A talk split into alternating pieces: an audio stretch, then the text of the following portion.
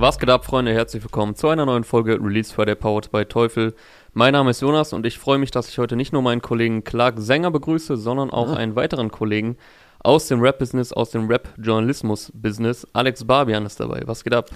Was geht ab? Vielen Dank, vielen Dank für die Einladung auf jeden Fall. Äh, schön bei euch zu sein und ähm, euch zumindest zu sehen auch über einen umgedrehten Display. Ja. Wir haben hier, wir haben hier technisch einiges veranstaltet. Genau, du wir haben mal herzlich technischen- willkommen hier. technischen Ja, Aufwand Dank. betrieben. Äh, normalerweise würden äh, zumindest ja du, Alex und ich uns äh, ja auch zusammenfinden, da wir beide in Berlin wohnen, aber äh, der eine oder andere wird es mitbekommen haben, es gibt eine Pandemie und man soll sich nicht unbedingt äh, treffen, wenn nicht nötig. Und ähm, ja, deswegen haben wir das Ganze über einen Videocall gelöst. Für diejenigen, die dich jetzt noch nicht kennen, vielleicht kannst du ja selber auch noch mal ein, zwei Worte zu dir sagen, weil es ist ja immer so ein bisschen komisch, wenn äh, jemand anders einen vorstellt und derjenige denkt sich dann, äh, hm, da fehlt jetzt noch was. Deswegen äh, überlasse ich dir diesen Part gerne. Ja, genau. Alex Barbian, äh, freier Musikjournalist, Fokus auf Rapmusik. Ich habe ähm, ja für viele Portale gearbeitet, für rap.de, Mhm. für die Juice geschrieben äh, jahrelang, bin inzwischen beim Splash gestrandet, mache Dinge bei MTV äh, und viele andere Dinge parallel. Schreiben und reden vor Kameras und Rapper und Rapperinnen treffen. Und am Splash-Strand liegt sich ganz gut, oder? Da liegt sich's ganz gut. Ähm, ich hoffe natürlich, äh, dass wir bald mal wieder ein, ein echtes Splash auch erleben können. Aber äh, na klar, also macht Spaß da zu arbeiten. Aktuell haben wir so ein, so ein Format dort, Rap Heroes, wo wir so Berliner neue Schule abgrasen. Das macht auf jeden Fall Bock und ist auch mal für mich eine neue Herausforderung. Also ich bin, bin sehr gerne dort. Ist mir eine Ehre. Ja, da hat Ja, auch cool. unter anderem Yin Kalle, Six Five Goons waren schon am Start, ne?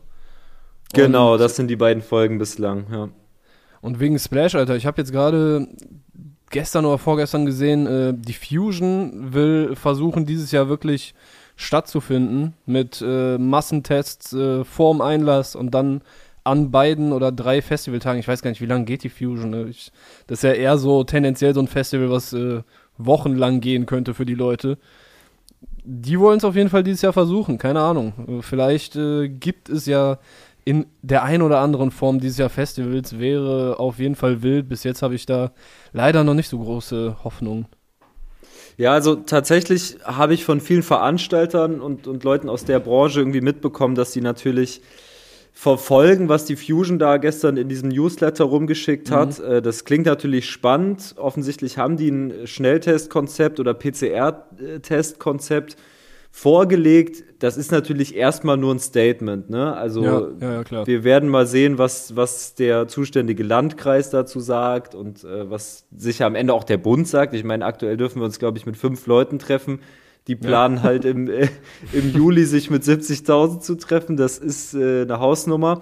Aber das bringt zumindest gerade ein bisschen Wind rein in diese ganze Debatte. Und äh, das, das finde ich erstmal gut. Und die Fusion ist ja eh bekannt dafür, irgendwie Vorreiter auch zu sein, auf diesem Festivalmarkt irgendwie neue Wege zu gehen, krasse Konzepte anzufertigen und auch kreativ zu sein und gleichzeitig irgendwie die Wissenschaft nicht mit Füßen zu treten. So, Ja. Da bin ich sehr gespannt. Und wenn das Ganze stattfindet, dann werde ich da auch anrücken mit meinem PCR-Test und äh, endlich mal wieder Der dann, tanzen der gehen. dann ne? hoffentlich negativ ist. Weil ich der habe dann äh, hab hoffentlich letztens, negativ ist. Ich habe letztens so einen Bericht gesehen, ich weiß nicht, ob das noch aktuell ist in äh, Holland oder beziehungsweise den Niederlanden, äh, weil das ändert sich ja gefühlt auch äh, jede Woche dreimal.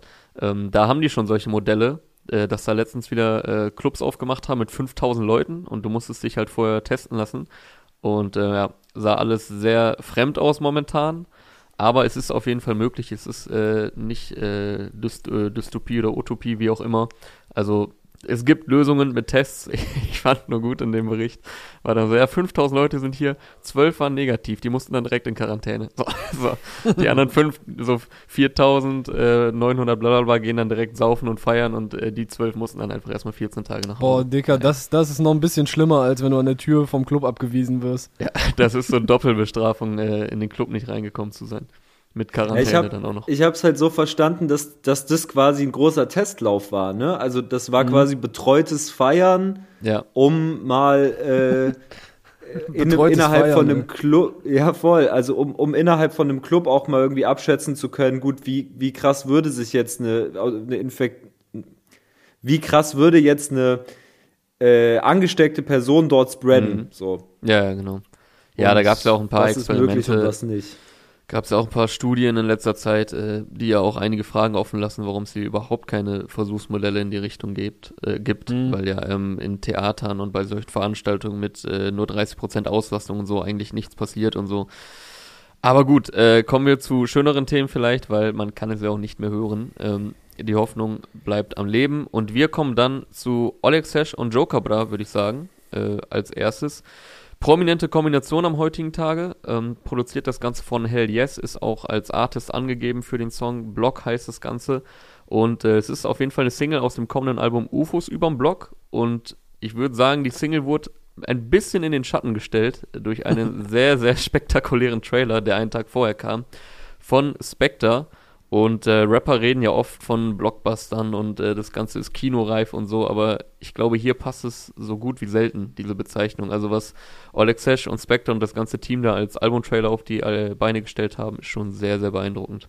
Ja, safe. Das ist auf jeden Fall krass. Ähm, ich habe ein bisschen auch erwartet, dass die erste Single jetzt dementsprechend reinkommt und nicht, dass es, also ich dachte, es ist ein Trailer, der auch für die erste Single gilt. Aber gut, dann nehmen wir es jetzt erstmal als äh, Album-Trailer. Und ich meine, dass äh, Spectre so große Projekte auch mit Rappern zusammen umsetzen kann und äh, das sehr imposant tut. Äh, haben wir unter anderem bei Materia gesehen. Die hatten ja diesen Film Antimateria. Äh, ich glaube, das war zum Album Alien. Was ja dann auch, keine Ahnung, vielleicht hat äh, Spectre da auch irgendwie ein gewisses Fable für das Thema. Wenn es jetzt UFOs das, über den war das Block nicht bei ist. Ross, war das nicht Ja, bei Ross, Roswell? Roswell. ah, ja, Ja. Roswell. Roswell hieß es. Äh, Alien, war das ein Song da drauf oder bringe ich gerade einfach Dinge durcheinander? Aber ja, Roswell geht ja auch grob in die Richtung außerirdisches äh, Leben, oder? Ist Roswell nicht irgendeine so eine, so eine Station? Ja, das war, glaube ich, irgendwie so eine Kreuzung aus Rostock und so einem Hollywood-Ort. Ähm, und in diesem Film, also ich erinnere mich tatsächlich auch nur noch sehr blass, aber in diesem Film spielten auch so außerirdische Wesen eine Rolle, so halb Mensch, halb Maßgestalt und mit so Ja. krassen Hüten und du weißt, Ah, Elemente im Gesicht, die jetzt nicht so menschentypisch sind und so. Ja, Als aber bei, bei, Roswell- nee, Als. Roswell-Zwischenfall äh, wird seit 1980 der Absturz eines angeblichen, außer, angeblich außerirdischen, unbekannten Flugobjekts, äh, bla bla, in der Nähe der Kleinstadt Roswell 1947 äh, genannt und so. Also auch da bisschen UFO-Dinge drin. Ja, aber es passt ja auch irgendwie dazu. Also erstmal finde ich krass, dass äh, Spectre anscheinend wieder richtig Bock auf äh, Rap-Szene hat, einfach seit ein paar Jahren. Also ja, zuletzt auch die sehr krassen Videos für Flair oder für Flair und Katja. Ähm, gut, Rammstein war jetzt nicht Rap, aber war auch ein krankes Musikvideo. Also generell Mit vielen Rap-Cameos auch. mit vielen Rap-Cameos. War, war Oleg Sesh dabei bei dem Rammstein-Video? Ich weiß, ich weiß es Boah, gar nicht ich, mehr. Ich komme spontan nur auf Frauenarzt und Money Mark, die waren, glaube Ja, ich, in diesem einen Käfig Die, im die Video. habe ich auch noch im Gedächtnis. Ähm, aber generell scheint er wieder Bock zu haben auf Musikvideos und irgendwie passt es ja auch, dass er äh, ja nicht nur das äh, irdische äh, Mögliche äh, für sich nimmt, weil er hat ja so eine kranke Kreativität und äh, so viele Ideen. Da muss es halt darüber hinausgehen.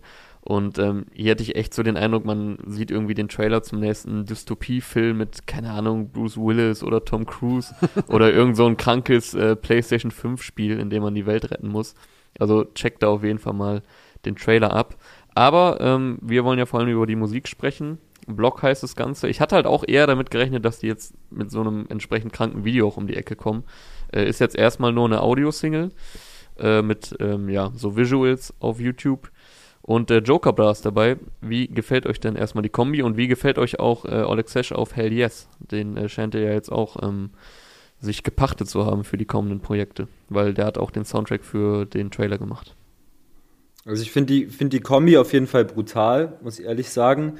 Ähm, Olex und Kapi haben ja schon des Öfteren kollaboriert, aber mir ist es tatsächlich, also ich bin mir relativ sicher, dass der Joker Bra und äh, Olex Sesh noch nie zusammengearbeitet haben und noch nie auf so ein Brett äh, zusammen äh, einen Song umgesetzt haben. Finde ich, passt stilistisch alles richtig gut zusammen, bringt voll gut diese Ostblock-Energy irgendwie rüber, die ja sowohl Oleg Sesh als auch der Bra äh, mitbringen.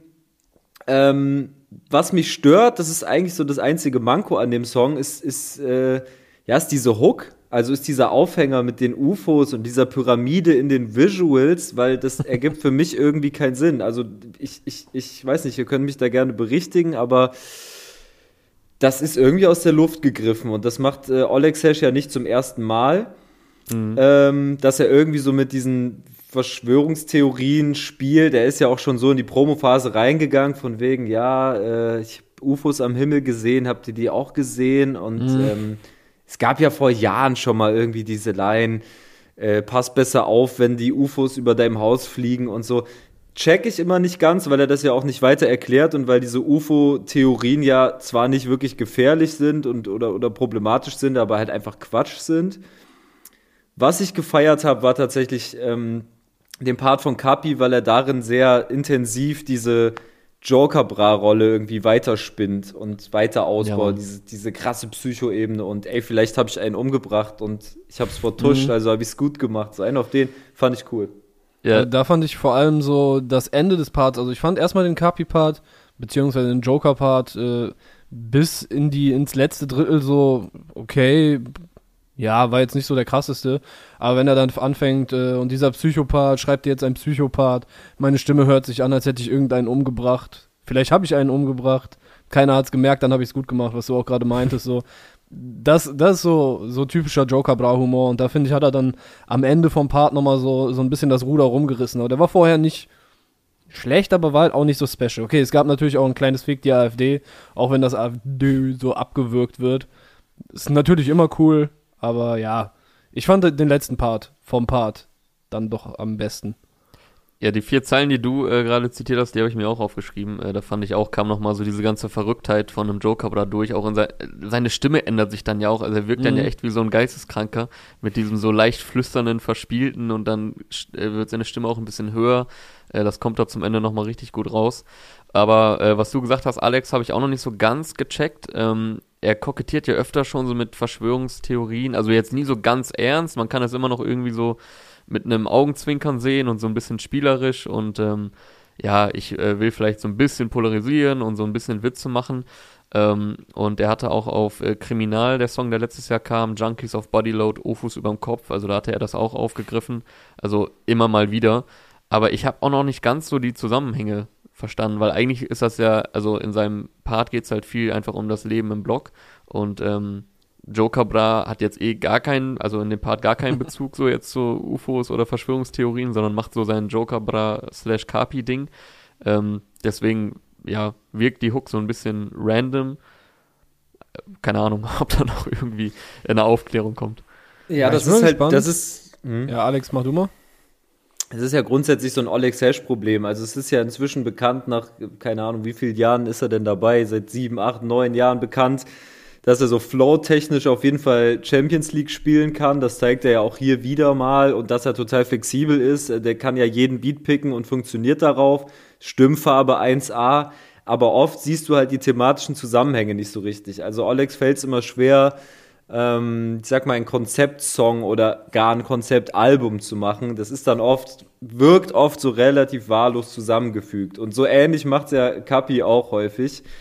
Es ist sehr assoziativ und wenn du diese beiden Künstler dann noch zusammenfügst auf einen Song und eine Hook nimmst, die dann eher so das, das höhere Thema, das Albumthema behandelt, dann wird's halt schnell so ein bisschen, jetzt mal negativ ausgedrückt, schizophren ist natürlich auch trotzdem funny, weil, weil äh, es einen irgendwie herausfordert, auch selber flexibel zu sein beim Mitdenken. ja, das ist jetzt schön noch auf jeden Fall am Ende hier die Kurve genommen mit, äh, es, es fordert uns heraus.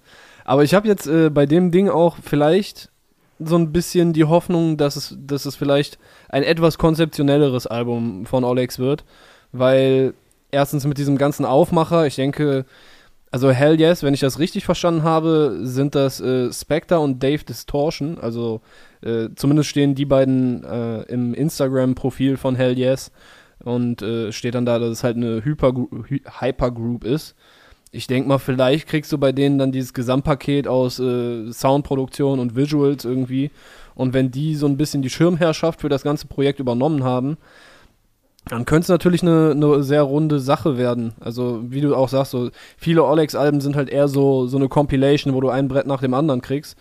äh, die aber dann irgendwie nicht so einen roten Faden haben. Aber vielleicht kann diese ganze UFO-Thematik dem Album ja dann doch einen roten Faden geben. Ich hatte zumindest hier bei dem Song, wenn du ihn auf Spotify hörst äh, und direkt in den ersten, in, Sekunde null hörst du diese Insektoid-Alien-artigen Geräusche, irgendwie ja. so, ein, so ein komisches Knurren. Das ist direkt da. Also es klingt schon so, als würde der erste Song oder beziehungsweise der Song, der davor ist, vielleicht das Intro vom Album, keine Ahnung, in den, also nahtlos in diesen Song ein, einleiten. Und keine Ahnung, vielleicht ist jetzt auch alles ein bisschen überinterpretiert, aber ich hätte die Hoffnung, dass das, äh, dass vielleicht dann das ganze Thema dem Album auch einen roten Faden gibt. Ja, und wenn einer irgendwie eine runde Sache aus einer eckigen Sache machen kann, dann ist es Spectre, also erfahrungsgemäß ja auch. Also Spectre ist, ist eigentlich ja derjenige, der das Rap-Image auf Deutsch überhaupt erfunden hat, wenn man so will. Ja. Ne? Ja, also ich denke, mindestens visuell wird uns hier äh, im wahrsten Sinne des Wortes ein sehr roter Faden ähm, erwarten. Aber hm. ja, auch soundtechnisch, äh, denk, also ich denke mal, er wird da auch viel jetzt mit Hell Yes zusammengearbeitet haben. Ähm, bei, U äh, bei, bei UFO, nicht bei, bei UFO, äh, bei Oleg Sesh, jetzt komme ich ja schon durcheinander auch mit den Rappernamen. ähm, bei Oleg Sesh äh, war es ja auch, zumindest bei mir irgendwann so, also äh, ich glaube 2013 oder 14 kam ja nur Tada und dann kam Master und da habe ich mich noch, ähm, also da habe ich wirklich die Alben noch rauf und runter gehört. Irgendwann hatte ich dann so ein bisschen Übersättigung von Oleg Sesh, weil er so viele Releases gebracht hat und so viele Free Tracks zwischendurch und man kam gar nicht hinterher, alles zu hören von ihm. Ähm, Deswegen ja. bin ich jetzt aber auch äh, wieder gespannter, weil er hat sich jetzt mal ungewohnt lange Zeit gelassen dafür, weil äh, früher war es ja echt so, eigentlich mindestens zwei Alben oder ein Album, Album und ein Tape im Jahr. Ähm, jetzt gab es eine recht ungewohnt lange Release-Pause, also Augen Husky kam September 2019. Das wird dieses Jahr zwei Jahre alt und er hat auch jetzt zu dem Trailer geschrieben, ähm, zwei Jahre Hardcore-Arbeit liegen hinter ihm. Also da scheint jetzt wirklich äh, ja konzeptionell und äh, sehr lange dran gearbeitet worden sein in einem äh, Team mit äh, sehr vielen äh, Gedanken, äh, die sich da gemacht wurden. Deswegen mal schauen, was da dann auf Albumlänge bei rauskommt. Ja, sonst bin ich auch mal gespannt drauf. ich hätte noch ein bisschen was zum Sound. Gut, ich habe den jetzt hier alleine zu Hause vorm PC gehört. Ich gehe davon aus, es gibt bessere Situationen. Keine Ahnung, zu sechs im Mercedes, auf Festivals, in einem engen Club mit Schweiß an der Decke und so weiter. Aber der hat auf jeden Fall schon ganz gut geknallt. Ich weiß nicht, Alex äh, meinte, du meinst, du hast da so ein bisschen diese, diese Ostblock-Rave-Vibes äh, vielleicht so drin wahrgenommen. Ich hatte bei den Synthes, die da drin sind, direkt PT Pablo im Hinterkopf. Freak a League und so. Es ist natürlich hier deutlich, äh, deutlich offensiver, aggressiver, schneller und so weiter. Aber einfach nur der, der Sound, der da drin ist, der hat mich direkt an diese Early Nullerjahre Hip-Hop-Club-Sounds so ein bisschen erinnert. Ja, interessant. Äh, ja, kann ich nachvollziehen. Voll. okay. Was ich noch kurz sagen wollte äh, zu Joker Bra, dem man hier auch echt nochmal Props geben muss, weil ich glaube, man kann ihm echt, also eigentlich, es passt sehr gut, dass die beiden sich hier zusammengetan haben auf so einen doch eher auch ungewöhnlichen Beat, weil Olex und äh, Joker, beziehungsweise Kapi, in welcher Rolle auch immer, ähm, sind, glaube ich, so zwei der Rapper, denen kannst du fast jeden Beat geben. Ähm, vor allem so komplett abgedrehte Beats, die in die Fresse gehen und so, und die werden immer einen sehr stabilen Part darauf abliefern. Also, weil die halt beide einfach raptechnisch dermaßen stark sind und anpassungsfähig und auch selber immer Bock haben zu experimentieren. Also äh, auch Oleg Sesh klang ja jetzt keineswegs immer gleich in den ganzen Jahren, sondern äh, da waren ja auch unfassbar viele äh, Sounds bei und Experimente und mal melodiös, mal härter. Ich meine, dass er krasser Rapper ist und äh, guten, sehr, sehr guten Streetrap machen kann, das braucht er ja eh nicht mehr zu beweisen. Ähm, von daher passt das hier schon sehr gut zusammen. War übrigens, also wenn man jetzt Joker einfach mal als Kapi zählt, die sechste Zusammenarbeit, wenn ich mich nicht äh, verzählt habe. Fünf Songs hatten die bisher zusammen. Und äh, ich denke mal auch, dass einige der Singles von Olex aus den letzten Monaten auf dem Album sein werden, weil er hat ja immer wieder Songs gebracht. Äh, Kriminal hatte ich gerade schon erwähnt. Äh, Déjà-vus im Kopf äh, fand ich sehr, sehr nice letztes Jahr. Das war ja angelehnt an Ghetto. Ähm, deswegen, äh, vielleicht kennt man auch schon ein bisschen was aus dem Album. Oder das war alles mhm. nur so, ähm, um äh, die Spannung aufrechtzuerhalten und er bringt was äh, komplett Neues. Das kann natürlich auch sein. Mal schauen. Ja. Habt ihr noch äh, weitere Punkte zu diesem Song? Block von Oleg Sesh und Joe Cabra? Ich hatte ein bisschen Angst bei Kapis Psycho-Lache. Sonst eigentlich keine weiteren Punkte. ja, keine Schwäche zeigen. So, dann kommen wir zu unserem Spotlight-Produkt von unserem Partner Teufel. Und wenn wir jemanden zu Gast haben, wie das ja heute der Fall ist, dann ist das Spotlight-Produkt ja auch immer gleichbedeutend mit einem Gastgeschenk. Äh, und du, Alex, hast dich für den Airy True Wireless entschieden von Teufel den ich dir jetzt normalerweise an dieser Stelle übergeben würde, aber das äh, ist ja gerade nicht möglich, wie wir ja eingangs schon erklärt hatten. Aber du bekommst die Kopfhörer natürlich zugeschickt und ähm, ja, vielleicht kannst du auch einfach mal sagen, warum du dich äh, für den True Wireless entschieden hast, denn wir haben dir ja auch ein paar Produkte zur Auswahl gegeben. Ja, voll. Also äh, ich will mich natürlich gerade in der Lockdown-Zeit äh, dazu motivieren, öfter rauszugehen. Äh, und nicht immer nur am Schreibtisch zu sitzen und die Wand anzuschauen. Deswegen sind so, so, so tragbare äh, Apparate äh, für mich gerade am tauglichsten. Und ich äh, kann mich vielleicht ja sogar motivieren, mal wieder joggen zu gehen. Und äh, für die musikalische Untermalung des Ganzen habe ich, hab ich diese Kopfhörer gepickt. Okay, also willst eigentlich willst du dir vormachen, dass du dadurch jetzt wieder mehr Sport machst. ja, genau. Also es, es, steht in Verbindung mit Sauerstoffmangel. Ja. ja. okay. Nice. Äh, hattest du schon irgendwie vorher Berührungspunkte mit Teufel oder so? Das ist jetzt äh, Premiere für dich. Äh, ist für mich persönlich Premiere, aber ich meine, das ist eine ganz dunkle Erinnerung von mir, dass es im Bandraum, den ich mit meiner äh, Teenager-Band in der Ostprovinz hatte, so ein, so ein oh. Teufelgerät gab. Äh, es war ah, aber, glaube ich, eine, weißt du, wie so eine Art CD-Player irgendwie. So habe ich es in Erinnerung. Oder so ein Verstärker. Äh, ja, das dürfte ja auch schon ein paar Jahre her sein, ne? was für Musik drauf. hast du gemacht? Ah, es war so Indie-Punk. So okay, Indie-Punk, okay. ich war am Schlagzeug und ich hatte hat mein Auge öfter mal in diese Ecke von diesem, du weißt, Plattenspieler, Verstärker und so. Also da stand Teufel drauf, ne?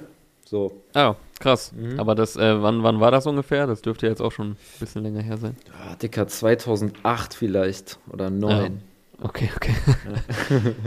okay, neben dieser äh, nicen Anekdote von Alex, der tief in seine Erinnerung gegraben hat, habe ich natürlich auch noch ein paar technische Fakten parat. Äh, der Airy True Wireless ist ein outdoor-optimierter, ultraleichter Wireless In-Ear-Kopfhörer Deswegen hat Alex ihn ja auch äh, zum Joggen gewählt.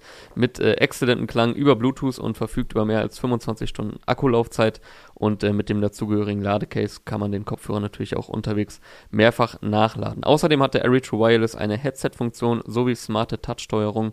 Also checkt gerne mal teufel.de oder die Teufel Stores ab für den True Wireless und natürlich auch alle weiteren Produkte. Und wie immer auch der Hinweis zu unserer Teufel X Hiphop.de Playlist auf Spotify, die ihr gerne abonnieren könnt. Dort findet ihr alle Release Friday Folgen sowie die Songs, die wir hier Woche für Woche besprechen. Und ähm, da du ja zu Gast bist, Alex, darfst du auch gerne den nächsten nennen. Ja, genau. Äh, über Nacht kam auch die neue Single von Genetik, Requiem. Äh, ist im Voraus relativ viel drüber gesprochen worden, hatte ich das Gefühl. Also für Genetik in 2021 Verhältnisse. ähm, für mich jetzt ganz spannend zu hören, weil ich ja gerade auch mit Chlorona 1444 Shoutout äh, diesen Underrated Tour Podcast mache. Und da haben wir erst äh, vorletzte Woche die Folge äh, veröffentlicht, die das Jahr 2012 beleuchtet. Da ging es halt um Genetik und Voodoo-Zirkus. Deswegen ja. höre ich Genetik aktuell eben auch irgendwie noch intensiver mit diesem Backjump äh, in die früheren Jahre, in die Anfangszeit. Und ich muss sagen, sprecht, ich, äh, ihr sprecht beim Podcast über äh, einfach unterbewertete Alben aus der Vergangenheit und geht so die einzelnen Jahre durch, ne? Genau, wir haben quasi in, in, jedem Jahr haben wir ein Album gepickt, das einer von uns so richtig intensiv gepumpt und gefeiert und sozialisiert hat, so, ne? Und äh, 2012 waren wir uns ziemlich einig. Also da haben wir tatsächlich beide so gesagt, ey, Voodoo Zirkus war komplett mindblowing, da wo wir jeweils äh, gechillt haben für uns und unsere Freunde. Und Boah, Voodoo Zirkus, was war, da war König der Lügner und äh, Puls war auch da drauf, oder? Genau, ja, ja. Boah, Puls ist Lügner, krass, Alter. Puls. Äh, da war Konnichiwa Bitches, da war oh, Sorry war da drauf, Genie Inkubation war da drauf, Genie und Wahnsinn. Also es ist wirklich ein geisteskrank gutes Album gewesen. Äh, das erste Selfmade Release damals, ja. Ganz kurz abseits von Genetik, du wirst dich dann ja auch generell noch mit dem Jahr 2012 beschäftigt haben wahrscheinlich. Ähm, hast du gerade noch so ein paar andere Alben im Kopf? Weil ich versuche gerade echt, äh, mich daran zu erinnern, ist einfach fast zehn Jahre her bald. Ja, also was, was damals rauskam, war die Kollabo Sido Bushido. Das war, glaube ich, damals so der, der größte Aufschrei. nee, das, das müsste 2011 gekommen sein, weil äh, ich weiß noch, dass die ähm, in der gleichen Woche kamen wie Kollega Boss Aura und das war 2011. Ach krass. Ja. Okay, ey, vielleicht hast du recht, vielleicht hast du recht. Also genau, kann auch 2011 gewesen sein. Was auf jeden Fall 12 kam, das weiß ich, weil wir auch darüber gesprochen haben, ob wir das nicht vielleicht thematisieren wollen bei der Underrated Tour, ist äh, RAF 3.0 von RAF 3.0. Mm. Also tatsächlich noch eine Phase, in der Raf Camorra äh, super underrated unterwegs war, so als musikalisches Genie im Hintergrund und damals mehr so gehandelt wie so ein Tour heute. Weißt du, so alle ja. können sich darauf einigen, aber irgendwie platzt es nicht.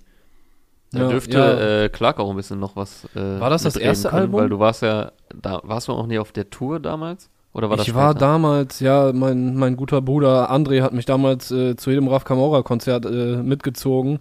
Auch wenn ich am Anfang nicht so into war, aber es haben sich dann so für uns äh, persönlich so ein paar Klassiker auf jeden Fall äh, etabliert und aber Raff ist auch mit einem 3.0 Album, vielleicht war es zweite, vielleicht war es hoch 2, äh, wo er dann auch auf Platz 1 gechartet ist, glaube ich, erstmals. Ähm, aber ja, das, das war auf jeden Fall auch ein sehr interessantes Release. Also ich meine, man, Raff hat ja nie irgendwie ein Geheimnis daraus gemacht, dass er so ein Fable für Reggae, Dancehall und so weiter hat. Der war ja auch früher mit, äh, was war das hier, Irie Vibrations Records oder so, mit, er hatte Dreads und so weiter und äh, hieß äh, Ruff O' Mike, glaube ich, ganz früher. Aber auf äh, Raff 3.0 hat er schon echt interessant man, man kann es jetzt aus der heutigen Perspektive vielleicht so ein bisschen als Vorbote sehen, weil weil er halt seinen Rough-Sound so mit diesen Reggae Dancehall-Einflüssen so ein bisschen gemerged hat und dadurch was sehr Eigenes erschaffen hat. Ja. Äh, das wäre auch auf jeden Fall auch ein interessanter Pick gewesen, aber ich kann auch Voodoo-Zirkus äh, voll nachvollziehen um jetzt hier den Bogen zurück in die Gegenwart zu schlagen. Aber Und bevor wir diesen Bogen schlagen, wollte ich nur kurz sagen, ich habe gerade mal nachgeschaut, wer in dem Jahr äh, Hip Hop Day Awards gewonnen hat, äh, um so kurz äh, zu zeigen, in welchem Jahr wir uns bewegen. 2012 mhm. bestes Release national ist Embryo geworden von Motrip. Ja, ah. krass. Äh, mhm. Zweiter Platz Hinterhof-Jargon von Chill und Abdi. Ah, der hätte also so vielleicht, vielleicht wäre es noch der bessere Pick gewesen, Alter. Also was und, heißt Pick? Äh, und Crack Street Boys 2 von Trailer Park war Oh shit, oh shit. Und international, international Good Kid, Mad City von Kendrick. Äh, mm. Bester Song ist äh, Lila Wolken geworden von Materia. Mm. Auf zwei war einfach Casper mit halbe Mille. Äh, auch krass. Ähm, und bester Song international war ASAP Rocky Goldie. Also ähm, hier mal so ein bisschen Flashback. Okay, okay. Gut, eigentlich interessantes Jahr.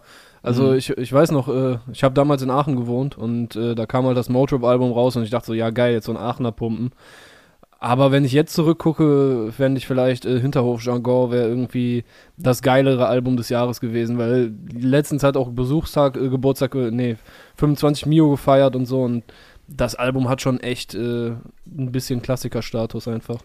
Aber hier ging es ja jetzt um äh, underrated Alben und äh, deswegen ging es dann mhm. ja auch um Wudo Zikos und am, am, Ende eben nicht um äh, Chill und Abdi und Motrip. Yes.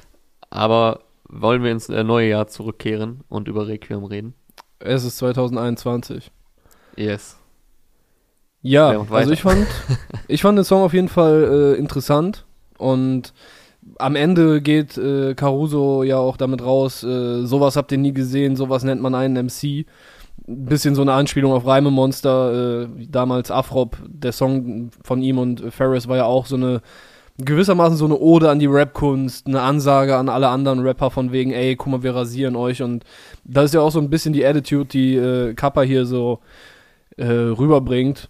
Und dementsprechend wird da ja viel mit Wortspielen, viel mit Referenzen um sich geschmissen. Äh, ich glaube, da haben wir vielleicht auch ein bisschen unterschiedliche Meinungen zu, wie gut das äh, jetzt hier geklappt hat. Ich habe mich auf jeden Fall an vielen Stellen gut unterhalten gefühlt und äh, fand die Lyrics zumindest interessant. So, und das ist schon mal ein Punkt, den, den er dann vielen KollegInnen aktuell voraus hat. Äh, zum Beispiel auch nicht, vielleicht nicht komplett äh, einfache Laien so, vom, ja, vom Geschmack von, I don't know, aber äh, so viele Shots in einem Verse, das ist ein Fall für die Ballistik. Selber Teller, Austern, Weiß, Kaviar, Schwarz, ich bin nicht rassistisch. Mein Anwalt ist Jude, meine Wifi christlich, Patentante Moslem, alle glauben sie an mich, Bitch. Da fand ich auf jeden Fall interessant, wie er diese, diese drei Religionen halt äh, so zusammenbringt und sagt, so alle glauben an mich. Das ist schon ganz cool.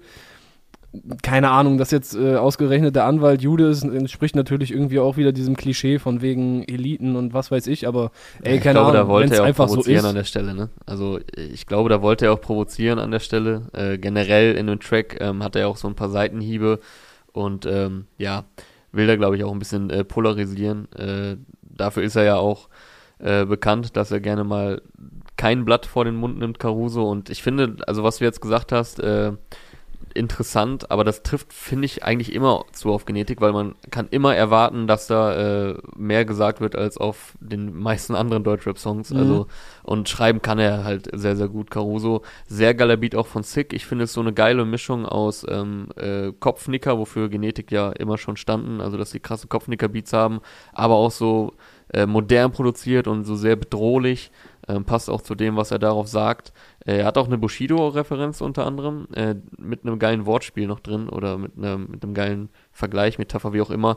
Äh, jedes meiner Signings fickt jedes deiner Signings, Mhm. weil ich selbst bei mir gesigned bin. da fand ich dann noch eine geile Pointe hinten dran, ist natürlich angelehnt an jeder meine Freunde von Bushido. Und äh, nice fand ich auch noch die Zeile, ich komme deutschen Rappern in den Mund wie Travis Adlibs. die fand ich auch Ja. noch ganz gut. Hat er äh, auf äh, elegante Art und Weise hier auch nochmal äh, gegen Ein viele Kampfshot Künstler der verteilt. letzten zwei, drei Jahre äh, einen Kampfshot verteilt, ja. Ja, da hatte ich so ein bisschen Savage-Vibes bekommen. Der, der tut ja auch immer Dinge mit seinen Körperflüssigkeiten und äh, gegnerischen Rappern so. Und äh, was für mich noch rausgestochen ist, war, komm, ich spann den Bogen, ich spann zwischen uns den Bogen wie Marina. Und ich musste erstmal natürlich so, ich, ich musste erst wieder googeln. Ich habe nicht gecheckt, okay, welche Marina hat irgendwo so einen Bogen gespannt. Und äh, bin dann aber relativ schnell auf Marina Abramovic gekommen. Äh, so sehr radikale, grenzgängerische Künstlerin, äh, vor etlichen Jahrzehnten schon gewesen. Bin ich nicht so bewandert auf dem Gebiet, aber man kommt relativ schnell zu dieser Szene bei der Rest Energy Performance, wo sie mit ihrem damaligen äh, Partner Ulay äh, ein, eine Situation hatte, wo er hat einen vergifteten Pfeil und äh, die Sehne von einem Bogen festgehalten und sie hat den Bogen festgehalten, während der Pfeil genau auf ihr Herz gezielt hat. Und äh, ja, das, darauf spielen die halt hier an. Also generell sind ja sehr viele Anspielungen in so Performance Art und äh, diese Artsy-Bereiche. Äh, mit Blixer Bargeld kommt später auch noch was. Der, da bin ich nicht so bewandert, aber ich habe auf Wikipedia stand, glaube ich, dass er auch Performance-Künstler ist. Ich weiß nicht, Alex, ist das, ist das ein Gebiet, auf dem du dich ein bisschen besser auskennst mit Blixer Bargeld, einstü einstürzende Altbauten und so? Ja, einstürzende Neubauten, ja, Ach, schon. Neubauten, ja. Ein bisschen besser, klar, aber das ist also in erster Linie ja auch ähm, ein musikalisches Erbe, ne? 80er Jahre, Berlin, Mauerstadt, äh, ich, ich sag mal so, Sven Regner, Element of Crime, Ideal, so, ich ordne es mal so in diesen Bereich ein. Äh, Was mir aufgefallen ist beim Genetik-Song, ist halt auch eine Referenz an diesen Schlingensief-Container. Also damals ja auch eine, eine sehr öffentlichkeitswirksame, politisch gemeinte, ähm, sehr provokante Kunstprojekt sozusagen in Wien. Müsstest du Und- vielleicht kurz erläutern, weil ich bin da äh, nicht so im Bilde, was dieses Ja. Experiment angeht. Genau, also Caruso rappt hier so, ja, ich, ich sperre deutsche Rapper äh, in den Container wie Schlingensief oder so. Äh, ich habe es jetzt nicht genau zitiert. Äh, Schlingensief hat so Aktionskunst gemacht und äh, Ende der 90er, Anfang der Nuller Jahre sich quasi äh, angelehnt an das Big Brother Haus, was damals ein Riesending ist, äh, was damals ein Riesending war, äh, und hat mitten in die Wiener Innenstadt so ein Containerdorf gebaut und dann relativ zynisch dort ähm, geflüchtete Leute, also nicht weiße Leute, in diesen Container reingesperrt und das Ganze so aufgezogen wie so eine, wie so eine Fernsehsoap.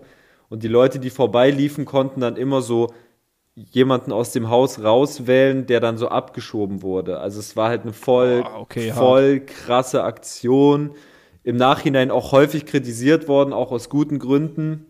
Aber damals war das, war das äh, super öffentlichkeitswirksam, weil er sozusagen diesen Voyeurismus aus dieser Fernsehbranche vermengt hat mit ähm, rechtskonservativen nationalen Einstellungen im, im, im österreichischen Parlament und so und das irgendwie versucht hat zu verbildlichen. Und Schlingensief ist relativ früh gestorben an Lungenkrebs, glaube ich.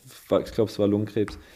Ähm, Naja. Die Leute wurden dann auch wirklich abgeschoben oder war das, äh, hat das, war das quasi nur dieses Narrativ, was da Das war das Narrativ. Das war Okay, das okay. Narrativ natürlich, aber äh, kann man ja trotzdem aus heutiger Sicht hart kritisieren, die ganze Geschichte. Klar, die Leute, die Mhm. da mitgewirkt haben, haben das, haben sich wahrscheinlich auch dazu entschieden, da mitzuwirken Ja. und so, aber ja, wie auch immer. Ich will das gar nicht bewerten. Das ist in einem Film äh, festgehalten worden.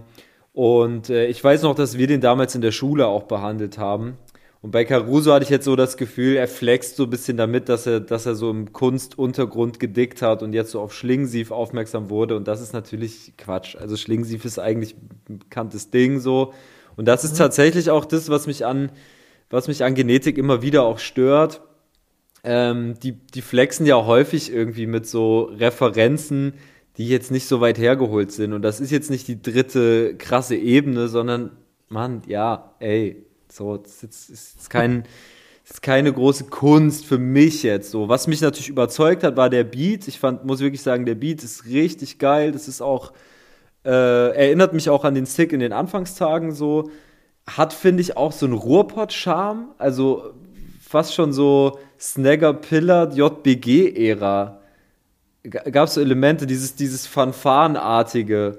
Könnt ihr verstehen, hat- was ich meine? Ja, ich check, was du meinst. Also sowohl von der Atmosphäre und auch das Video. Es hat mich auch so ein bisschen äh, zurückgebeamt in so Selfmade-Ansagezeiten. also es hat mich auch ein bisschen erinnert an äh, das äh, Chronik 3 Video, damals von Kollega Sio und ähm, Karate Andy, äh, was ja auch so ein sehr bedrohlicher Beat war, wo Sio alles rasiert hat. Und ähm, nicht, dass das jetzt irgendwie äh, aus der Zeit gefallen klingen würde hier, der Genetik-Song, sondern der funktioniert äh, 2021 genauso. Ähm, aber ja, hat mich auch ein bisschen so an solche Zeiten erinnert, mit so, ja, wo dann doch eher Ansagen verteilt wurden und ein bisschen beeflastiger und das Ganze dann auch entsprechend instrumentalisiert wurde. Äh, die Line war übrigens, ich schick deutschen Rap in Schlingensiefs Container, um das hier Mhm. äh, einmal genau zu zitieren.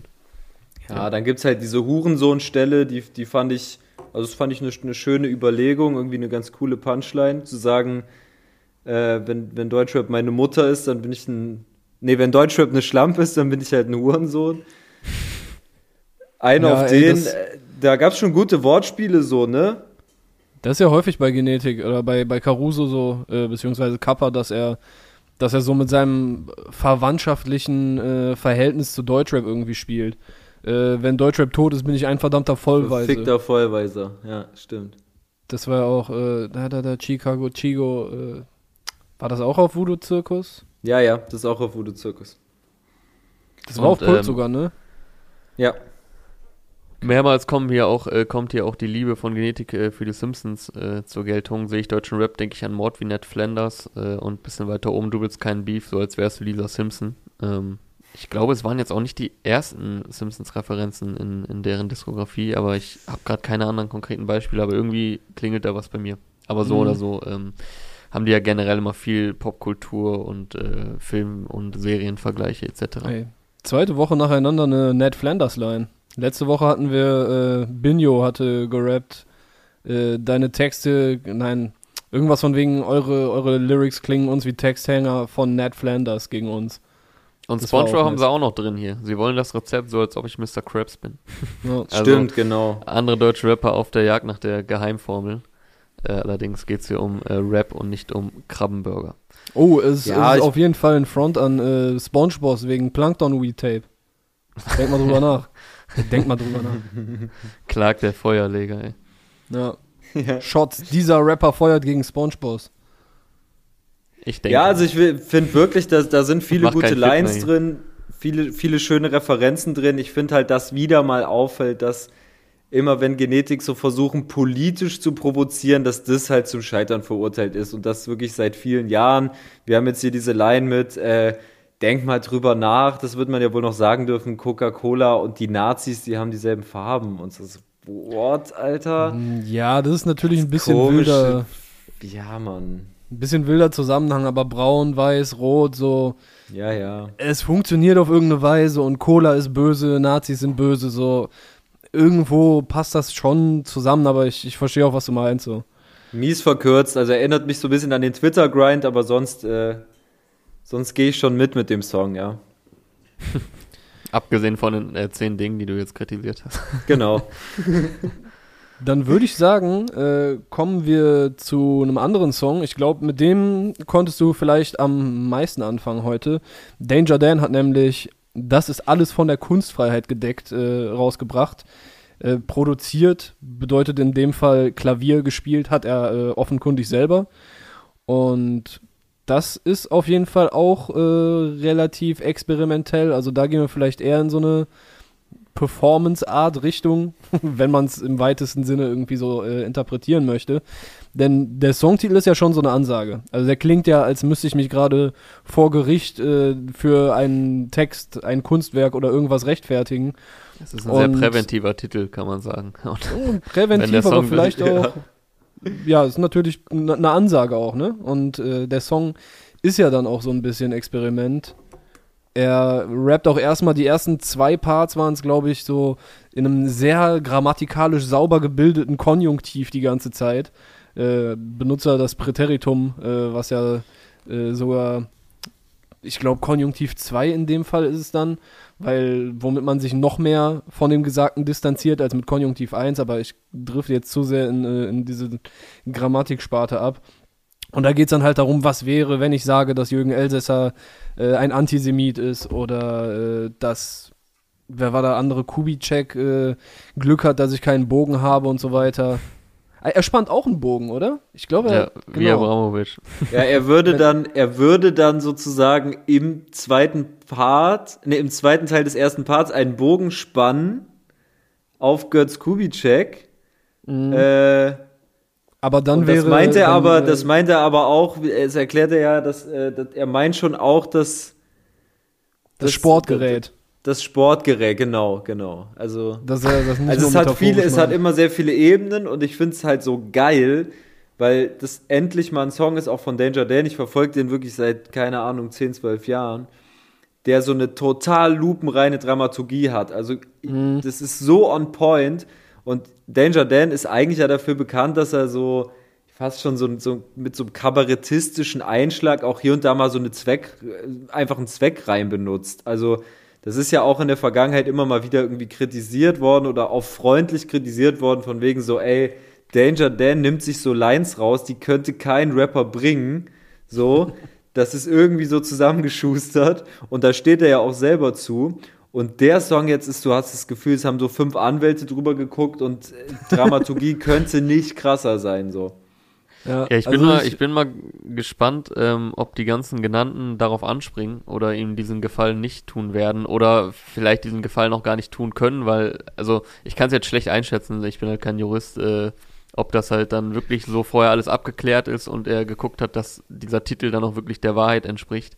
Ähm, aber wie du schon gesagt hast, also es ist jetzt musikalisch nicht so wirklich meins, aber inhaltlich und äh, songstrukturell so von der Dramaturgie schon sehr nice aufgebaut. Man denkt ja auch erst, das, was er so die erste und zweite Strophe macht, was so alles so defensiv formuliert ist, dass das schon die Provokation ist, weil mhm. da spekuliert er ja auch schon so auf Anzeigen und so und dann kommt so ein kleiner Break, auch visuell. Äh, schönes Video übrigens auch von David Bruchmann, das er ja auch noch erwähnt.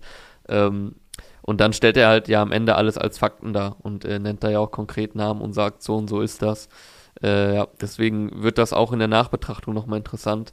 Äh, ich denke, da sollte man ihm äh, bei Instagram vielleicht folgen, weil äh, Rapper veröffentlichten dann ja auch gerne mal sowas über Instagram, wenn dann jetzt irgendwie da eine Anzeige reinflattert, wobei das kann ja manchmal auch äh, erst Monate später kommen.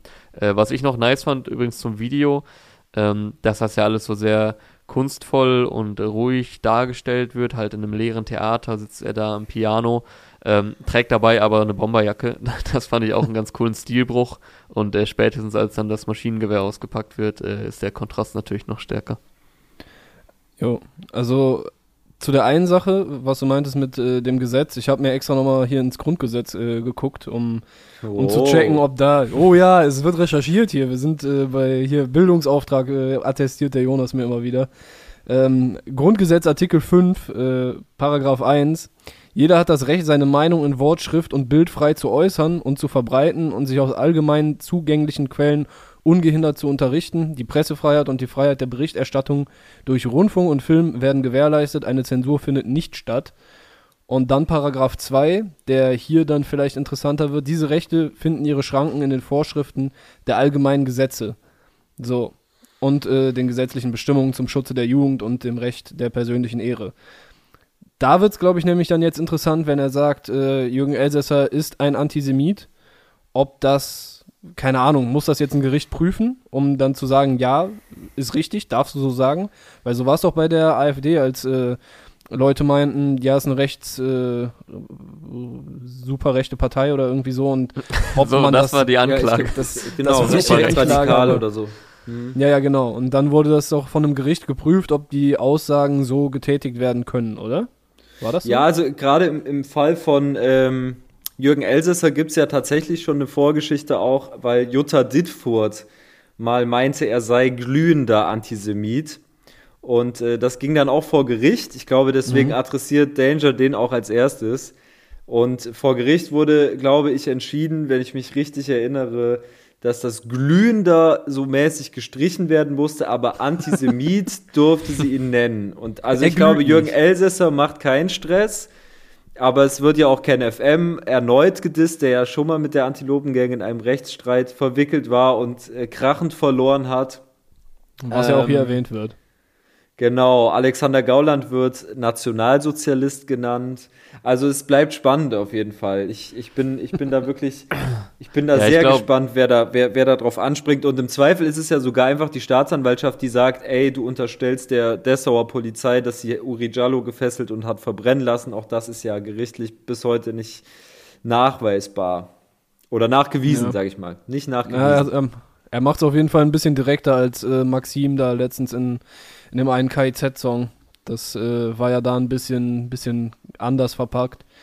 Äh, ja, ich, ich denke mal, da sind, ganz kurz, ja. ich denke mal, da sind dann halt so die Graustufen, ähm, weil du hattest ja jetzt hier einmal das, die Gesetze vorgelesen, ob man dann halt sagt, der und der ist äh, ein so und so, oder man sagt, ich finde, dass er ein so und so ist, oder dass sich das dann sogar auch noch in Wörtern unterscheidet wie glühender. Also was du, glaube ich, gerade mhm. meintest, ist, äh, dass ja vor, ich glaube, zwei Jahren oder so entschieden wurde, dass man Björn Höcke Faschist äh, äh, nennen darf. Genau, Darum das war's. Ging's, äh, im Konkreten. Ja. Als Juicy Gay dann äh, mit MC Smoke zusammen äh, den Song rausgebracht hat, Björn Höcke ist ein Faschist, in dem die Hook ja. einfach so geht, Björn Höcke ist ein Faschist, Björn Höcke ist ein Faschist. Klassiker. Es wurde jetzt beschlossen vor Gericht. ja, auf jeden Fall, das war, das war ein guter äh, Hit, mit auch einem sehr guten MC Smoke Part. Ähm, ja. Aber generell nochmal auf die Thematik äh, hier einzugehen. Ich habe den Songtitel auch dann nach ein, zweimal hören eher als so eine eher so eine, so eine zu überprüfende, äh, zu verifizierende oder falsifizierende These verstanden.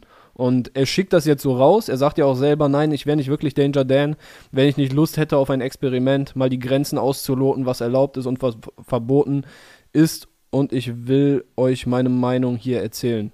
So, und genau, das, das ist wahrscheinlich ein wichtiges Detail, dass, dass er sagt, er, er erzählt jetzt von seiner Meinung. Ja. Wir und werden sehen. Dass es ein Experiment halt ist. Bisschen mit diesen Böhmermann-Vibes. Okay, kann ich jetzt einfach äh, sagen, so und so und so. Also, okay, bei, bei Böhmi war es noch ein bisschen äh, asozialer und stumpfer vielleicht. Und noch ein bisschen, ja, aber es hat, ich hatte auf jeden Fall so ein bisschen diese, diese Böhmermann-Feelings, äh, als er halt dieses Schmähgedicht äh, veröffentlicht hat. Ja, ja stimmt, okay. daran habe ich gar nicht gedacht, aber vielleicht abschließend kann man sagen, die, die Message, die, die Danger Dan jetzt hier so in die Welt setzt, ist wahrscheinlich wesentlich progressiver als die von Böhmermann. Ja, und hier genau, steht das, das, das mögliche Verfahren noch aus. Ja. ja. Ja, und Album kommt dann am 30.04. Äh, heißt auch, das ist alles von der Kunstfreiheit gedeckt werden wir dann sehen, ob das auf Albumlänge äh, so äh, schöne, leichte Kost wird. Äh, musikalisch kannst du es auf jeden Fall den Kindern so zum äh, Einschlafen geben. Habe ich mich, habe ich mich verlesen? Sehr entspannte Musik. Oder heißt es nicht das unerwartete Klavieralbum? Oder ist das nur der Slogan dafür? Das ich ist glaub, so der, ich glaube, das wird so als Werbe, Werbespruch ah, mitgenutzt. Okay. Ja. Also es ist, ich habe es schon gehört, es ist tatsächlich ein unerwartetes Klavieralbum.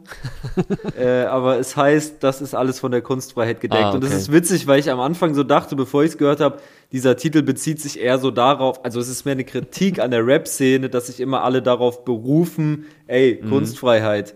Ich darf doch sagen, was ich will. Aber dass mhm. er das so für sich ausspielt, finde ich spannend. Ja, ja, aber es äh, funktioniert ja dann auf der Ebene auch irgendwie.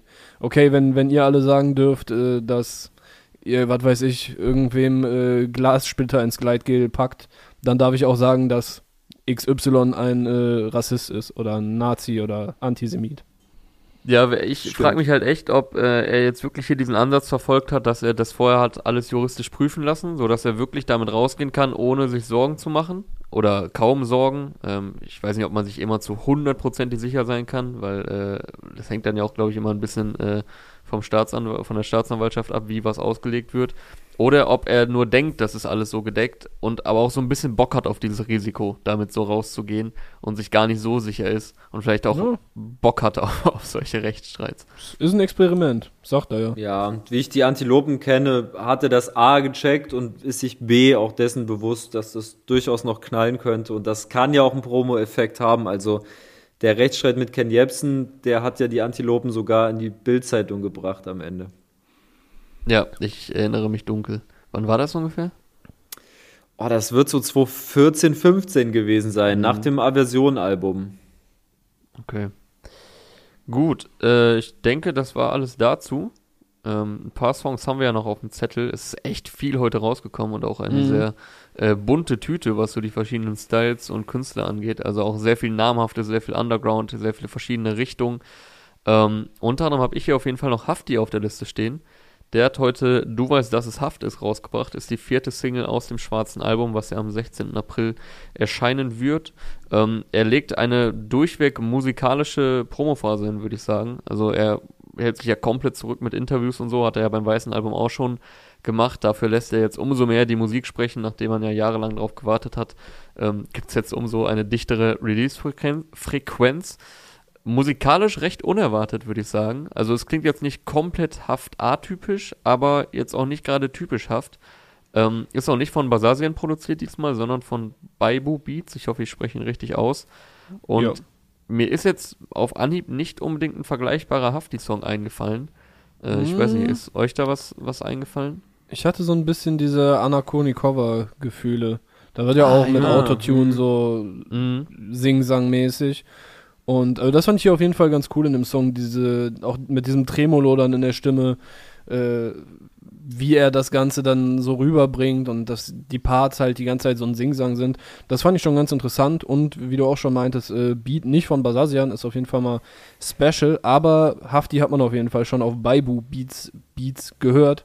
Unter anderem auf äh, Gib mal her und sie killt für mich damals auf der Holland Job, äh, hatte er produziert. Boah, die waren, das waren nice Tracks. Generell ein Album, was auf jeden Fall underrated war. Äh, ich weiß ja nicht, ob ihr schon äh, eure Folge für 2015 aufgenommen habt, aber 2016. nicht, äh, 2016, der Holland Job, äh, wäre da zumindest mal eine Erwähnung wert, würde ich sagen. Also wenn man das sich das heute noch mal, mal. wenn man sich das heute nochmal anhört, ähm, da waren schon echte Brecher drauf. Äh, ist leider irgendwie damals ein bisschen untergegangen in der ganzen Casey. Alles, alles Kebab. Alles Kebab war auch da drauf, ja. ja. Ähm, aber okay, gut zu wissen. Bible Beats hatte mir jetzt nämlich noch gar nichts gesagt, aber äh, da hat Clark ja entsprechend recherchiert. Äh, wie hat es dir gefallen, Alex? Ey, ich muss auch sagen, es hat mich, hat mich sehr überrascht. Ich habe gedacht, es wird ein Representer und das wäre ja auch so typisch Hafti, so kurz vor Release dann doch nochmal einen Song rauszuhauen, der so sehr selbstreferenziell ist und mehr so in die Fresse. Also ich hatte, als ich den Titel gelesen habe, eigentlich schon so eine Hook im Kopf. Ähm, das hat sich ja gar nicht bestätigt. Also der Beat bleibt ja eigentlich ein vierspuriger Teppich. Da ist ja gar nicht so, da passieren ja nicht viele Ausschläge. Also eigentlich nutzt mhm. Hafti seine mhm. Stimme mit als Instrument, das irgendwie zu dem Beat beiträgt. Ich glaube, ohne Stimme gibt der Beat gar nicht so viel her. Und das ist irgendwie so äh, spektakulär unrund, das ganze Ding. Also ähm, ich habe es als Experiment wahrgenommen. Hafti am Mumbeln Hafti inhaltlich sehr stark, Beats weird. Auch, auch reimtechnisch, ne? Also ich hatte mhm. auch da, das Gefühl, dass, dass da die ganzen Lines, die Lines auch, wenn die relativ kurz sind, dass sich da ein Großteil der, äh, zumindest der Vokale so reimt. Ja, genau, stimmt, ja, mehr Reimstruktur und insgesamt auch äh, komplexere Reime als auf der letzten Single. Also dieses offen geschlossen äh, war ja irgendwie so eine Mixtur aus sehr, sehr einfachen, sag ich mal, primitiven Lines und super krassen Bildern, die sich aus sehr wenigen Worten zusammengesetzt haben. Also wirklich so Genie ja. und Wahnsinn in einem Song. So. Und äh, ich finde, der Song jetzt ist mehr so Geniestreich, aber trotzdem gewöhnungsbedürftig. Und jetzt kein Song, den ich mir gut in einer Live-Situation vorstellen könnte, kein Song, den ich mir gut im Club vorstellen könnte und auch kein Song, den ich jetzt hier zu Hause zehnmal höre. So. Nee, aber der sich vielleicht äh, dafür dann ganz gut auf dem Album einfügt. Ist die Frage, ob das dann äh, der beste Pick für eine Single ist.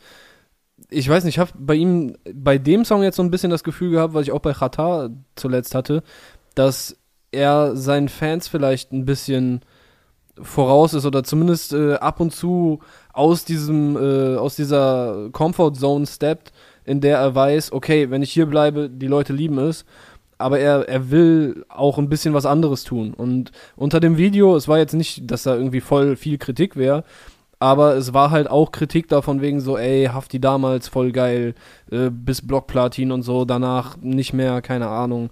Das ist jetzt auch wieder irgendwie strange. Also es gab da auf jeden Fall Leute, die haben es nicht gefühlt, aber irgendwo ist das ja häufig auch ein Zeichen dafür, dass ein Künstler sich weiterentwickelt. So. Und Dinge ausprobiert. Und das hat mir bei Qatar sehr viel Spaß gemacht, auch wenn da äh, ab und zu ein paar Dinger dabei waren, wo ich mir dachte, hm, okay. Also diese Beilefang-Dinger waren schon ein bisschen zu wild für meinen Geschmack. Aber ja, so. Und ich denke, das hier ist auch, so, du meinst ja auch äh, Experiment, das kann man wahrscheinlich auch so zusammenfassen. Genau, ja. irgendwie auch so zeigen, man, man ist irgendwie wie du sagst, man ist vielleicht gedanklich schon im Jahr 2022 und kann erstmal damit umgehen, dass die Base auch äh, Kritik übt und so, ne? Also das hast du ja gesehen auch bei YouTube. Ich glaube, das Like zu Dislike Verhältnis war jetzt auch nicht lupenrein. Da war so, als ich mhm. geguckt habe, waren so 8000 versus 1500 oder so. Und gleichzeitig dann drunter habe ich gesehen einen Kommentar von Capo, der geschrieben ja, hat, ey, auf den Song habe ich mich am meisten gefreut. Geil, dass ihr den jetzt rausballert, so. Ähm, als ja, sei das schon besprochen gewesen alles.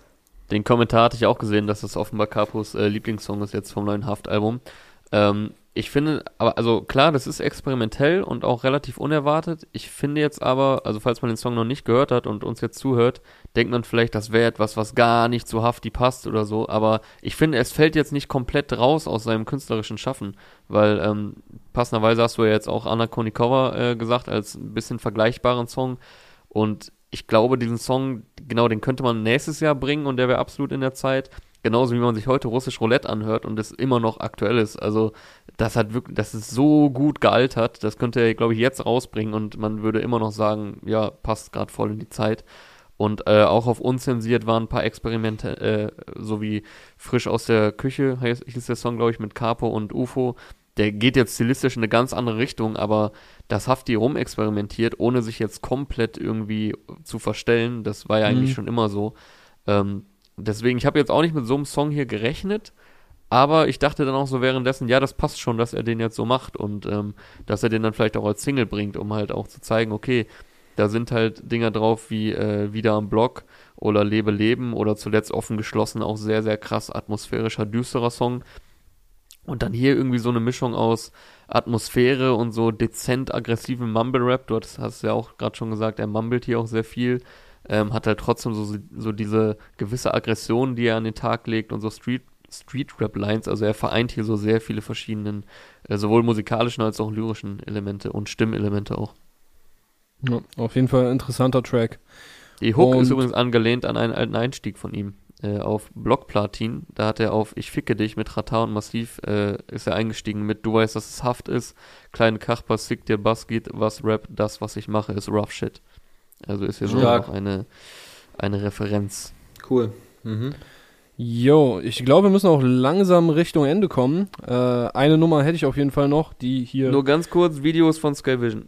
ich bin ja hier ja. immer dafür zuständig, dass alle Hack bekommen. Video von Skyvision äh, zu Du weißt, dass es Haft ist. So, und dann würde ich hier zu dem letzten Track äh, kommen, der heute noch ein bisschen größere Aufmerksamkeit von uns bekommen hat.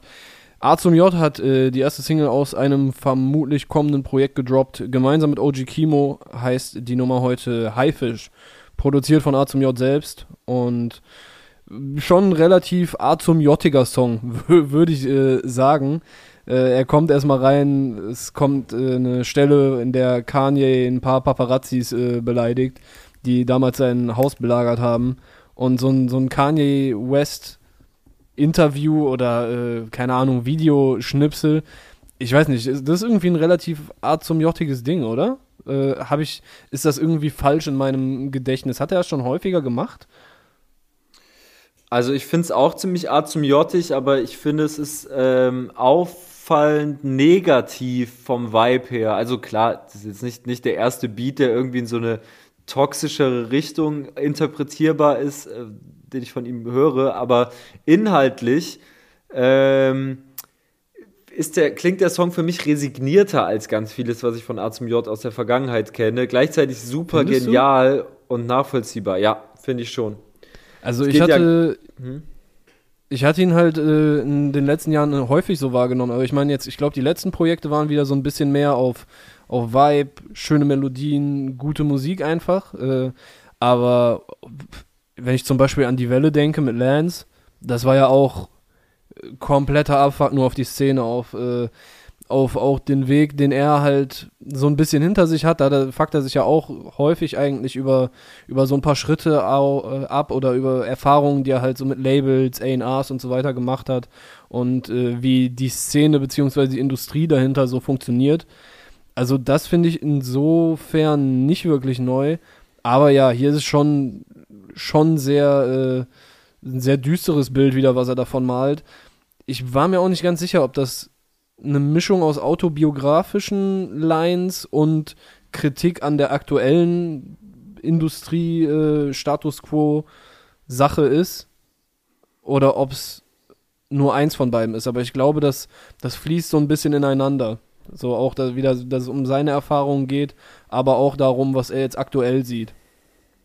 Genau, also so habe ich es so hab auch verstanden. Das ist auf jeden Fall eine, eine, Kreuzung aus Erfahrungen, die er vor Jahren gemacht hat, aber auch von Erfahrungen, die er aktuell macht. Und er bezieht es halt alles mehr auf sich. Also es ist ja gerade weniger Szenekritik, die er da veräußert. Auch in dem Chemo-Part ist es ja mehr eine, mehr eine Kritik an sich selbst, an seiner Philosophie, Musik zu machen.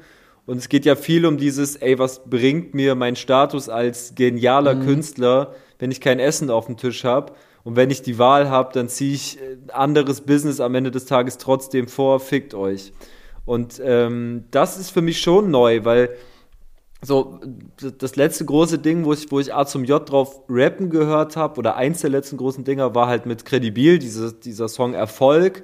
Und der war noch sehr, mhm. der hatte einen sehr positiven Vibe. Da ging es mehr so um, oder da hat er das eher aus, aus der anderen Perspektive bewertet. Da hat er gesagt, ey, ist doch scheißegal, wie viel Klickzahlen äh, ich, ich hier generiere. Ich weiß doch, wie krass es ist und was euch das gibt. Sag mir, wenn das nicht Erfolg ist. Weißt okay, ich jetzt, hatte aber jetzt, ich mhm. hatte jetzt hier aber das Gefühl, dass es auch eher sarkastisch ist. Also es ist so ein bisschen aus so einer Perspektive. Er versucht, er, er rappt ja viel auch aus der Ich-Perspektive und ich glaube, die ist aber so gemeint von wegen, ey, ich bin jetzt Rapper XY, äh, ich gehe ins Meeting und ah, scheiß auf Kredibilität, die kauft mir keinen SL und äh, ich mach dies und jenes. Ich glaube nicht, dass es so gemeint war von wegen so, ey, ich will jetzt diesen Hype haben, sondern dass es halt so perspektivisch betrachtet ist von wegen andere Rapper denken halt so, ey, ich will diesen Hype haben. Mhm. Stimmt, ja, das so hatte ich es jetzt drin. zumindest verstanden. Das hatte die ja. ganze Zeit so einen, so einen sarkastischen Touch auch in der, wie es, äh, wie es aufbaut, wie es äh, rappt, auch von der Stimmlage und so weiter. Äh, gib mir den Stift, Digga, ich unterschreibe, wache auf in einem Porsche so schnell, dass ich meine Struggles vergessen habe. Das, das klingt ja jetzt nicht so, als würde er das wirklich wollen. Das ist ja eher so, okay, ja, ich, ich verstehe auch irgendwo, dass Leute direkt ihre Unterschrift unter so einen Vertrag packen, wenn da die Summen locken und so. So hatte ich es auf jeden Fall gefühlt. Okay, ich bin auch noch da übrigens. ich habe das jetzt mal äh, euch hier überlassen, da ich jetzt zwar zum J nicht allzu viel beitragen kann. Ähm, aber wenn ihr damit durch werdet, würde ich noch ein bisschen zu Name-Dropping übergehen, dass wir noch so ein paar äh, Names droppen, die jetzt hier nicht ganz so viel äh, Platz bekommen haben. Beziehungsweise ein bisschen mehr wollte ich noch kurz sagen zu Farid Bang, der ist nämlich auch zurück. Ähm, mit Kuckuck äh, ist die erste Single aus seinem kommenden Album Asozialer Marokkaner. Äh, ist ja auch eine jahrelange Catchphrase von ihm, unter anderem das Intro auf Assault Massacre 3 hieß auch so. Und ähm, jetzt auch das neue Album, was am 23. Juli erscheinen wird. Und ich hatte heute so kurz äh, den Gedanken, dass er und äh, Genetik sich auch ein bisschen zusammentun könnten, weil die haben, glaube ich, beide sehr Abfuck auf die Szene der letzten Jahre. Nur Farid äh, stellt das noch etwas unverblümter zur Schau. Ähm, sagt ja auch direkt, dieses Album ist ein Massendiss, äh, wieder ohne Grund Leute dissen, Rap ist wieder Knast, ich werde die neuen ficken, äh, disst hier Modus Mio und TikTok, also ja, recht offensichtliche Ziele, aber der scheint echt hungrig zu sein. Ähm, Genki Dama war jetzt nicht so mega dislastig, äh, jetzt scheint er hier wieder mehr etwas back to the root zu gehen. Und ähm, es geht vor allem wahrscheinlich gegen Newcomer, aber auch gegen gewisse andere Personen, auch wenn er hier jetzt noch keinen Namen nennt. Aber er sagt, ich erwähne Rapper namentlich, wie meine Konkurrenz im Strafgericht. Und äh, später geht er dann auch raus mit äh, Zeit, dass ich euch Hobby-Rapper fick, alle zahlen Schutzgeld, außer Sonny Black und ich. Also äh, gibt es hier schon mal direkt äh, zwei Seitenhiebe in diese Richtung. Äh, Video dazu übrigens von Shao Casado, produziert das Ganze von Kyrie und Young Mesh. Am Anfang mit so einem ja, ruhigen Beginn, mit kleinem Rückblick und äh, ja, dann geht's halt richtig in die Fresse. Er, hat, er trägt auch standesgemäß eine Bane-Maske im Video, er ist ja auch großer Batman-Fan. Also da dürfte Farid wieder im äh, JPG-Modus zu hören sein, äh, dann im mhm. Juli. Ansonsten hat Crow heute noch Smooth rausgebracht. Äh, Bones und Alex und Saphir gibt's auf Verpennt zu hören. Und äh, Jalil-Album ist rausgekommen, Flair-Album ist rausgekommen, Fortune PA Sports haben eine neue Single, Gentleman und Bozzer, äh, Data Love, Ilo, Nura, Sierra Kid, Ed Osaya. Also ich glaube, heute findet jeder irgendwas, was ihm gefällt. Ja, und dann muss ich natürlich noch hier droppen. Lukis, Binho und Jake Pot hatten wir letzte Woche über einen Song gesprochen. Äh, Southside war der Titeltrack der EP, die dann heute rausgekommen ist. Ich habe ein bisschen nur bei Blay Beyblade reingehört. Äh, fürs Video haben sie leider keine Beyblade Arena mehr bekommen. Die kam zu spät von Amazon an, habe ich mir sagen lassen. Äh, aber das klang auf jeden Fall auch schon wieder sehr brutal, weil ich dann Vorgeschmäckern äh, auf YouTube rumgeistern gesehen bzw. gehört habe. Da empfehle ich auf jeden Fall auch allen Leuten äh, hereinzuhören. Alex, hast du noch irgendwelche Tracks, die dir aufgefallen waren, die wir jetzt noch nicht äh, mit ein paar Worten bedacht hatten? Also Tag 32 hat auf jeden Fall wieder released. Äh, sehr schöner Song, habe ich auch auf meine Playlist gepackt. Äh, Bosca ist mit seinem Intro rausgegangen. Äh, Solange es schlägt 2 kommt ja bald raus. Das interessiert mhm. mich auch. Ähm, aber sonst muss ich gerade überlegen, wer noch kam. Unique, Unique habe ich gefeiert. Oh ja, äh, auf ja. jeden Fall back nach äh, einigen problematischen Monaten, was ihre Label- und Release-Situation angeht. Äh, ich fand sie krass auf dem Song. Sie hat da echt eine sehr nice Rap-Performance. Die, die Hook funktioniert auch gut. Der Beat ich weiß nicht, vielleicht brauche ich noch ein bisschen Zeit, um den dann endgültig zu fühlen. Ist so sehr, sehr drill-lastig, aber irgendwie hatte ich das Gefühl, der Beat kommt nicht endgültig zum Punkt. Also ich habe die ganze Zeit auf irgendwie so einen Drop gewartet. Er droppt, entweder er droppt die ganze Zeit oder gar nicht. So. Also entweder eins von den beiden. Also deshalb, mit dem Beat bin ich nicht so ganz warm geworden, aber bin sehr gespannt, was da jetzt in nächster Zeit noch von Unique kommen wird, weil, äh, ey, sie ist vielleicht eine der besten Rapperinnen in Deutschland. Äh, das, das hat sie schon so, als sie reingesteppt ist, damals mit dem Nie wieder Intro, äh, äh, Cover so gezeigt und auch danach immer wieder und jetzt auch wieder. Deshalb, also, das ist auf jeden Fall eine Bereicherung, äh, dass sie back ist.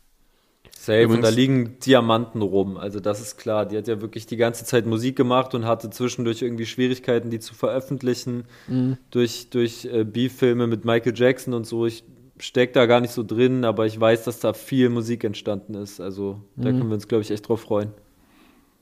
Übrigens, ja. um mir kurz noch zu verdeutlichen, äh, Deutschrap Brandneuliste hat äh, 97 Songs und ich scrolle und scrolle und scrolle und äh, ich glaube wirklich mindestens die Hälfte ist einfach heute äh, dazugekommen. Also unfassbar viel Output heute. Aber ich würde sagen, wir sind am Ende angelangt. Äh, vielen Dank an der Stelle nochmal an, an dich, Alex. Vielen Dank für deine ja, Zeit. Ja, äh, danke euch. Wir, hat Spaß gemacht. Hat Bock yes. gemacht. Können wir gerne auch nochmal äh, wiederholen, wenn ein bisschen äh, Zeit ins Land gegangen ist. Und ähm, wie ein Immigrant. um hier Kollega noch zu zitieren. Oder wusstest du, dass mal eine Kollega allein war? Ja, war auf, auf Herbst oder irgend so. Ne, auf Zuhälter-Rap vom dritten Zuhälter-Tape. Die Jahre gehen ins Land. So bewandert bin ich da nicht. Aber ja, ich wusste, dass die Line irgendwann mal gerappt wurde. Ja, da bin ich dann mehr bewandert wie ein Catwalk. Und äh, oh. in diesem Sinne. wow.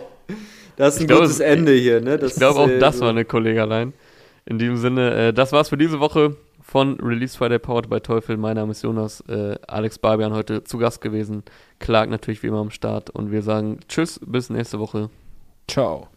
Peace.